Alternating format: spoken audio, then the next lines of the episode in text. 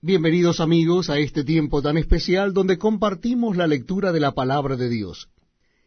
Les invito a que busquen en sus Biblias el Evangelio según San Juan. Nuevos Testamentos de la palabra de Dios, Evangelio según San Juan. Vamos a leer el capítulo primero. Dice así la palabra de Dios. En el principio era el verbo, y el verbo era con Dios, y el verbo era Dios. Este era en el principio con Dios. Todas las cosas por él fueron hechas, y sin él nada de lo que ha sido hecho fue hecho. En él estaba la vida, y la vida era la luz de los hombres.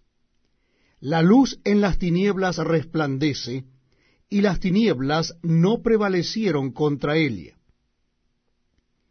Hubo un hombre enviado de Dios el cual se llamaba Juan. Este vino por testimonio para que diese testimonio de la luz, a fin de que todos creyesen por él. No era él la luz, sino para que diese testimonio de la luz. Aquella luz verdadera que alumbra a todo hombre venía a este mundo.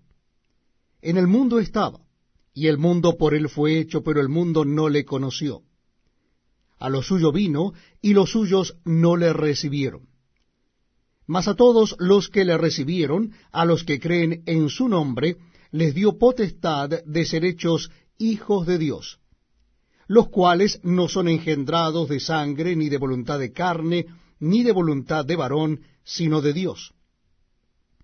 Y aquel verbo fue hecho carne, y habitó entre nosotros, y vimos su gloria, gloria como del unigénito del Padre, lleno de gracia y de verdad.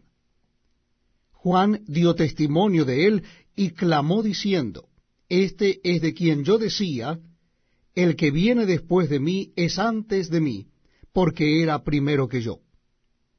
Porque de su plenitud tomamos todos, y gracia sobre gracia.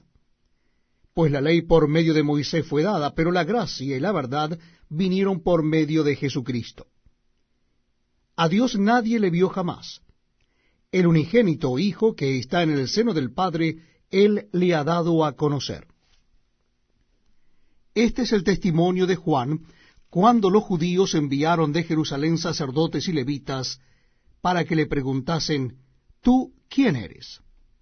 Confesó y no negó, sino confesó, yo no soy el Cristo. Y le preguntaron, ¿qué pues? ¿Eres tú Elías? Dijo, no soy.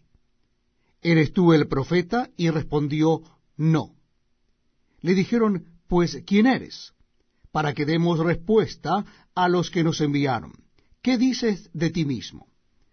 Dijo, yo soy la voz de uno que clama en el desierto.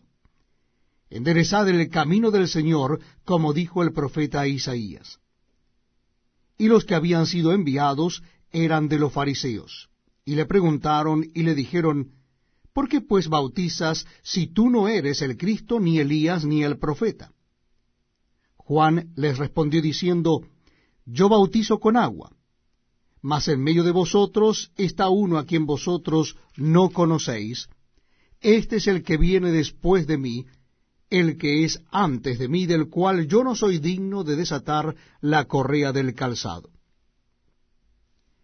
Estas cosas sucedieron en Betábara, al otro lado del Jordán, donde Juan estaba bautizando. El siguiente día vio Juan a Jesús que venía a él y dijo, He aquí el Cordero de Dios que quita el pecado del mundo.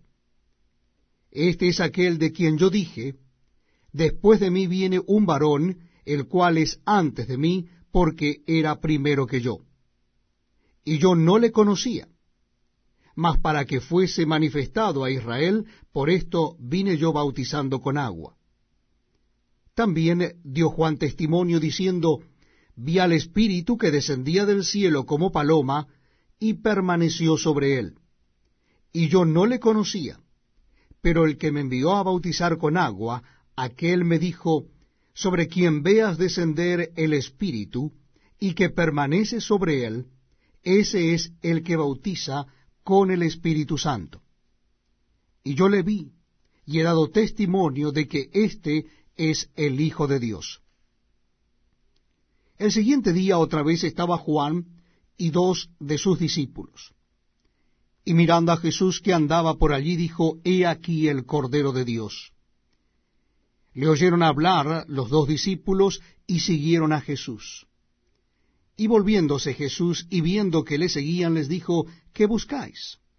Ellos le dijeron, Rabí, que traducido es maestro, ¿dónde moras? Les dijo, venid y ved. Fueron y vieron dónde moraba, y se quedaron con él aquel día porque era como la hora décima. Andrés, hermano de Simón Pedro, era uno de los dos que habían oído a Juan y habían seguido a Jesús.